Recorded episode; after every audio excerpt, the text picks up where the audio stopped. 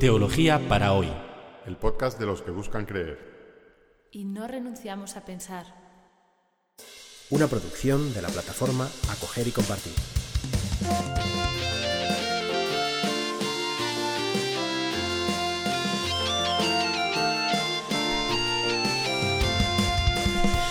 Bienvenidos al episodio 68 de Teología para hoy, con el que iniciamos un nuevo recorrido de nuestro podcast.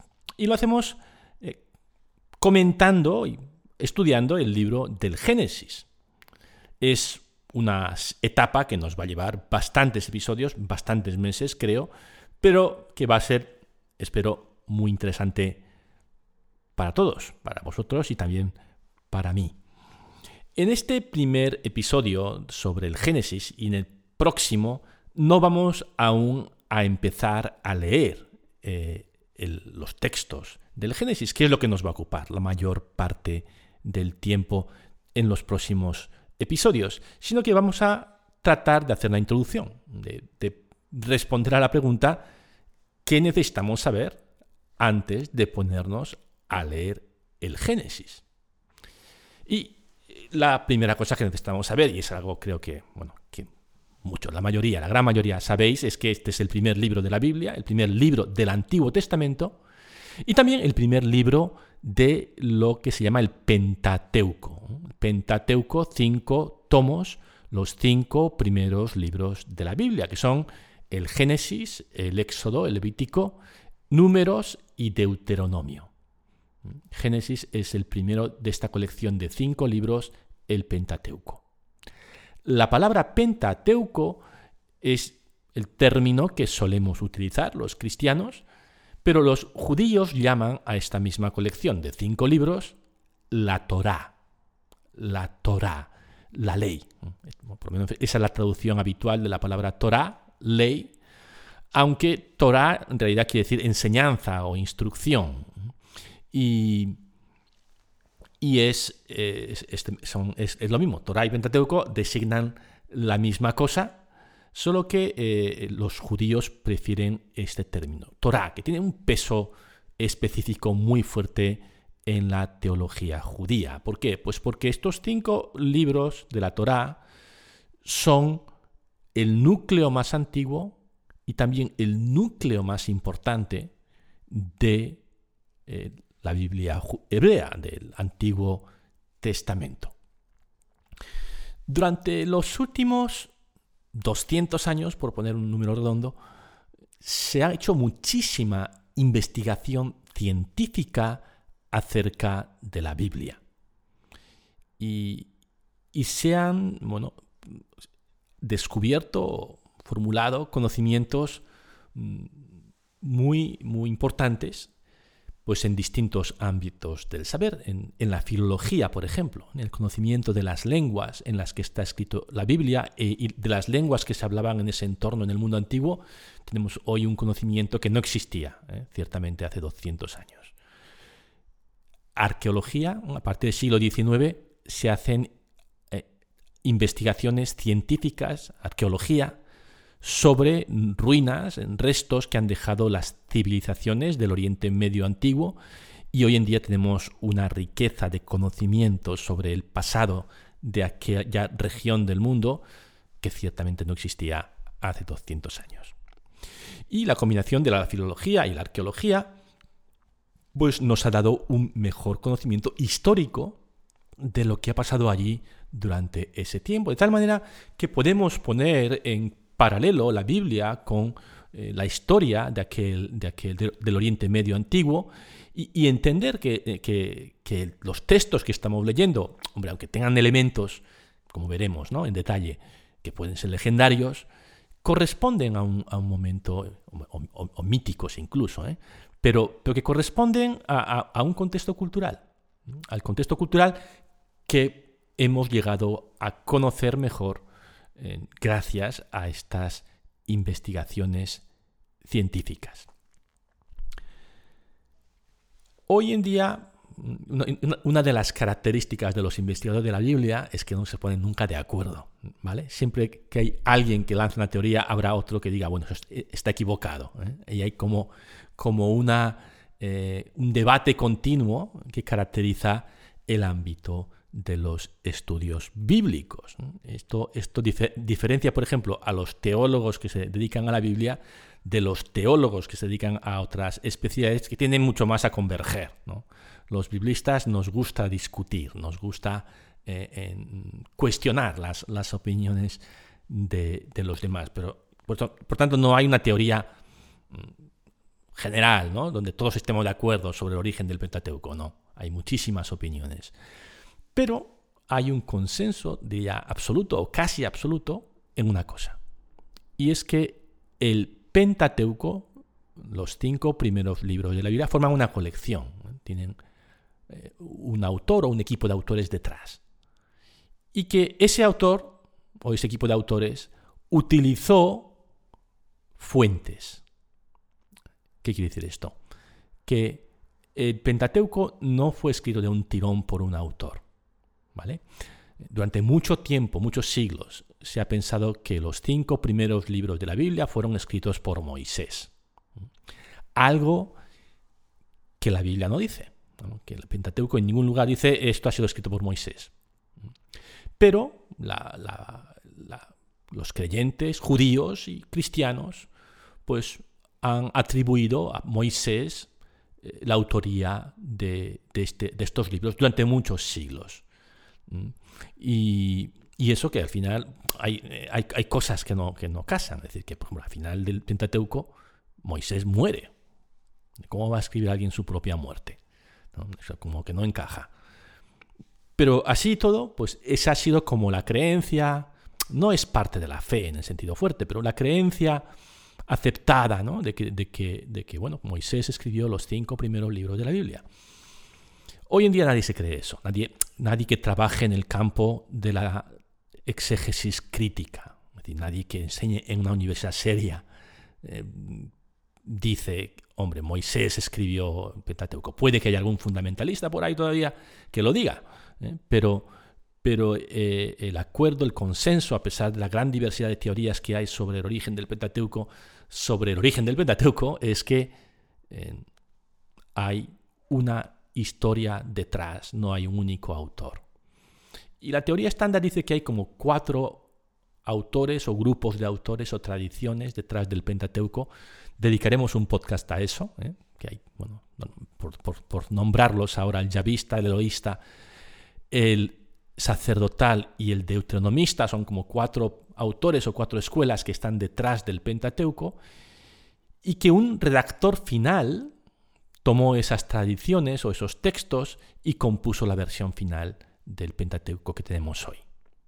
¿Vale? O sea que, eh, simplificando, no hay un único autor, hay varios autores que produjeron textos que hoy ya no, no existen, se han perdido, y que un redactor, en torno al año 500, tomó eh, esas, esos textos y añadió otros y compuso, hizo un cortapega y añadió material de cosecha propia y compuso mm, lo que hoy conocemos como el Pentateuco en torno al año 500. ¿Y por qué decimos año 500 y no, otro, otro momento de la historia? Bueno, pues porque eh, existe un texto en la misma Biblia que nos da una pista. Y está en el libro de de Esdras. El libro de Esdras, que es uno de los libros del Antiguo Testamento, narra que eh, durante, en el año 458, durante el reinado en Persia del rey Artajerjes, el escriba Esdras, de familia sacerdotal y un experto en la Torá de Yahvé, Dios de Israel, en la Torá que Yahvé, el Dios de Israel, había dado por medio de Moisés, cierro comillas, es decir, esto lo dice la Biblia, este Esdras, este experto en la Torá, regresó del exilio en Babilonia con cartas del rey de Persia para organizar el culto y la vida religiosa en Jerusalén.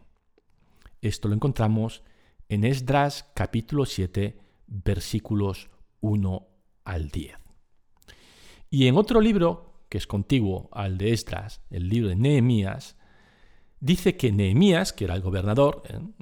de, la región de Judea, nombrado por el imperio persa, dice este libro de Jeremías, de Nehemías, perdón, en el capítulo 8, versículo 1, que todo el pueblo se congregó como un solo hombre en la plaza de la puerta de las aguas y pidió a Esdras, el escriba, que trajera el libro de la ley de, Moisés, de la Torá de Moisés, que Yahvé había entregado a Israel. Mm. Esta, obviamente, está relatando un evento, no lo podemos imaginar, ¿no? Jerusalén en este tiempo aún se estaba recuperando de la destrucción que en el año 587 a.C. habían causado los babilonios. O sea que era una ciudad antigua, tenía una plaza, y en esa plaza un escriba, un experto en la Torá que llega de, la metrópolis, eh, hace una lectura pública del libro de la Torá de Moisés que el Señor había entregado a Israel. ¿Qué es este libro de la Torá de Moisés? Lo más lógico es pensar que este libro de la Torá de Moisés sea la Torá, es decir, el Pentateuco. Y, podemos decir también que cuando en el año 400 58 antes de Cristo se hace esta lectura pública del libro de la Torá, el libro de la Torá en versión final no es muy antiguo. ¿Y por qué podemos decir eso? Pues porque en el propio libro de Nehemías encontramos con que en ese libro de la Torah se instituye una fiesta que dice el propio Nehemías no se había celebrado desde los tiempos de Josué, ¿vale? no se, ha celebrado, no se había celebrado casi en mil años. Eso es imposible, que alguien recuerde algo que no se ha celebrado en mil años. ¿Qué es lo que está pasando? Que Esdras está introduciendo una nueva fiesta en, con ocasión de esa lectura pública. Por eso nadie lo recuerda, porque es nueva. Y esa, esa fiesta nueva, que es la fiesta de los tabernáculos o la fiesta de las cabañas que aún hoy celebran los judíos, está mandado por Yahvé en el Levítico, es decir, en uno de los libros del Pentateuco. ¿Qué quiere decir? Que el Pentateuco, en su versión final, lo debió escribir o Esdras mismo, o alguien de su equipo, o alguien no muy, no muy anterior a Esdras. Por lo tanto, la versión final del, Pentateuco debió producirse, pues, yo sé, en el año 460, 70 o 80 antes de Cristo, pero no antes. Es decir, que la versión final de Génesis, Levítico, Génesis, Éxodo, Levítico, Números y Deuteronomio, eh, Pentateuco, debió producirse poco después del año 500 antes de Cristo. Y esto ya digo que no lo acepta todo el mundo, pero es como la hipótesis estándar sobre la fecha de composición de la Torah. Y los demás libros del Antiguo Testamento se fueron añadiendo después. Así que queda por responder a la pregunta ¿y, qué estaba pasando en ese momento? En ese año 500 antes de Cristo para que tomara forma un conjunto de escritos tan, tan importante, estamos hablando del núcleo duro del Antiguo Testamento, ¿qué estaba pasando eh, para que esto, para que se pusiera por escrito la Torah? Para poder responder a esta pregunta necesitamos retrotraernos por lo menos 500 años antes, hacia el año 1000 antes de Cristo. En torno al año 1000 a.C. existía en Canaán. Canaán es el nombre que da el Pentateuco a la región que hoy aproximadamente ocupa Israel, ¿eh? el Estado de Israel, territorio que también está reivindicado por los palestinos. Es decir, que bueno, Israel barra Palestina ocupa un territorio aproximadamente entre el Líbano, Líbano tiene unas montañas muy altas que son un límite natural al norte, al sur empieza el desierto del Negev, que conecta con el desierto de Sinai, y es un territorio que no es habitable, o no era habitable, por lo menos en aquel tiempo, ese es el límite sur. El límite oeste es, es, el mar Mediterráneo, y el límite este, que hoy es, eh, es, el río Jordán, que lo separa de Jordania, es también, pues, era también un límite natural, una frontera natural en la época bíblica. Canaán, al norte del Líbano, al sur Sinai, al oeste el Mediterráneo, al este el Valle del Jordán. En ese territorio, en ese territorio de Canaán, mil años antes de Cristo, reinaba, había un reino eh, cuyo rey es famosísimo, el rey David.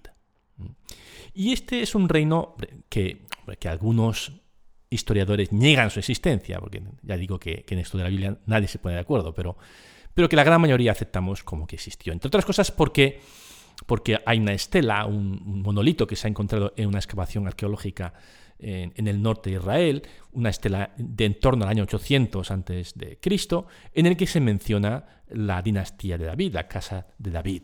Es decir, que tenemos una prueba extrabíblica de la existencia de esta casa real, de la casa de David. Y según la Biblia, este, este rey, David, del que sabemos muchas cosas, cuenta muchas cosas la Biblia, pues vivió pues, unos mil años antes de Cristo. Y, ese reinado de David es como una especie de, punto álgido en la, en la, historia de Israel. Todo lo anterior es cuesta arriba y todo lo posterior es cuesta abajo. Es decir, que la historia de Israel es unir mejorando las cosas hasta que llega David y a partir de David es unir empeorando las cosas, como veremos, hasta la destrucción de Jerusalén en el año 586. Eh, muy cerca de ese año 500, que es lo que queremos, a donde queremos llegar. Bien, pues el rey David fue el segundo rey de Israel, el primer rey no fue David, fue Saúl, que convirtió una confederación de doce tribus, mm, que no tenían rey, sino que vivían pues de, forma dispersa, sin un gobierno central, en, ese territorio de Canaán, convirtió esa confederación de tribus en una monarquía bajo su mando. Eso lo hizo Saúl. Y estas doce tribus o estas tribus eh, portaban consigo, transmitían de forma oral una, historia, una tradición que hablaba de la esclavitud en Egipto. Incluso antes de la esclavitud en Egipto hablaban de unos patriarcas. Eh, resumo la historia. Los patriarcas, que son pues, los primeros recuerdos de, ese pueblo, Abraham, su, hijo Isaac, su nieto Jacob, Jacob que se cambia el nombre a Israel, tiene doce hijos, los padres, los patriarcas de las doce tribus de Israel. Ese es el recuerdo más antiguo en la memoria de Israel. Esos, esas tribus se convierten en esclavos en Egipto y hay un líder, Moisés, que saca a esos egiptos a través del desierto y funda una nueva nación en Canaán. Y esas doce tribus, todo esto aún está como en la nebulosa ¿eh? de, la, tradición oral, esas doce tribus terminan convirtiéndose o generan una nación, un estado, una nación-estado, un estado-nación, que es el reino de Saúl y luego el reino de David. Y el reino de David, pues, es, es en la memoria de Israel, pues como ese ese Camelot, ¿no? Es como ese momento antiguo pero dorado eh, que culmina una historia que va hacia arriba hasta David y que a partir de David va hacia abajo. ¿Mm? Porque eh, David, que era un gran rey, tuvo un hijo, que era Salomón, que siguió siendo un gran rey, ha pasado a la historia como el hombre más sabio del mundo.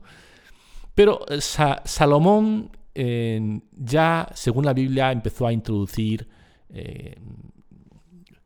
religiones de otras naciones en, Israel y bueno, aquello empezó a torcerse según la Biblia. Y, y sobre todo cuando se murió, cuando murió Salomón en el 931 a.C., el reino se partió en dos. Es decir, que eh, a partir de la muerte de Salomón, las diez tribus del norte forman un estado que se llama el Estado de Israel. Es un poquito lioso porque porque las diez tribus del norte de Israel se llaman Israel, aunque las dos tribus del sur de Israel eh, tendrían también derecho al mismo nombre, pero se llaman Reino de Judá.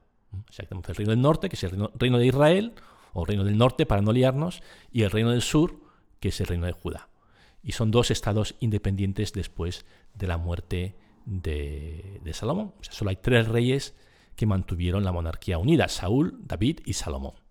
Según la Biblia, a partir de ahí las cosas van de mal en peor. El reino del norte empieza, pues eso, cada vez en, la visión de la Biblia, a ser más infiel a Dios y, a, decaer.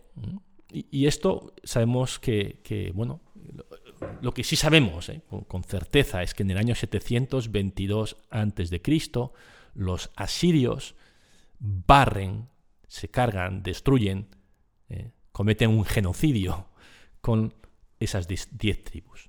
Las diez tribus del norte desaparecen del mapa y de la historia en el año 722 o 21 antes de Cristo por eh, la acción o por la devastación que causan el imperio asirio. Algunos de esos, de esos de esas tribus se van a refugiar, ¿no? se van a convertir en refugiados en, en Jerusalén. Bien, en el año 586-87 a.C. le pasa lo mismo al Reino del Sur. Solo que en vez de con los asirios, con los babilonios. Los babilonios destruyen el reino del sur y deportan a parte de su población a Babilonia. Y empieza el periodo que se conoce como el exilio babilónico. Una parte del estado del, del pueblo judío, la, parte mejor formada, mejor educada del pueblo judío, se convierten en exilados en Babilonia, Babilonia que es el territorio que hoy conoce, hoy, hoy, es, hoy es Irak. Y es ahí donde se cuaja, donde termina de cuajarse el Pentateuco, como, como veremos. En el año 530 8, creo. Eh, los persas, que suceden a los babilonios, permiten regresar a los judíos a Israel. Y es en ese postexilio donde va a cristalizar el Pentateuco. Pero de eso hablaremos la próxima semana. No se lo pierdan.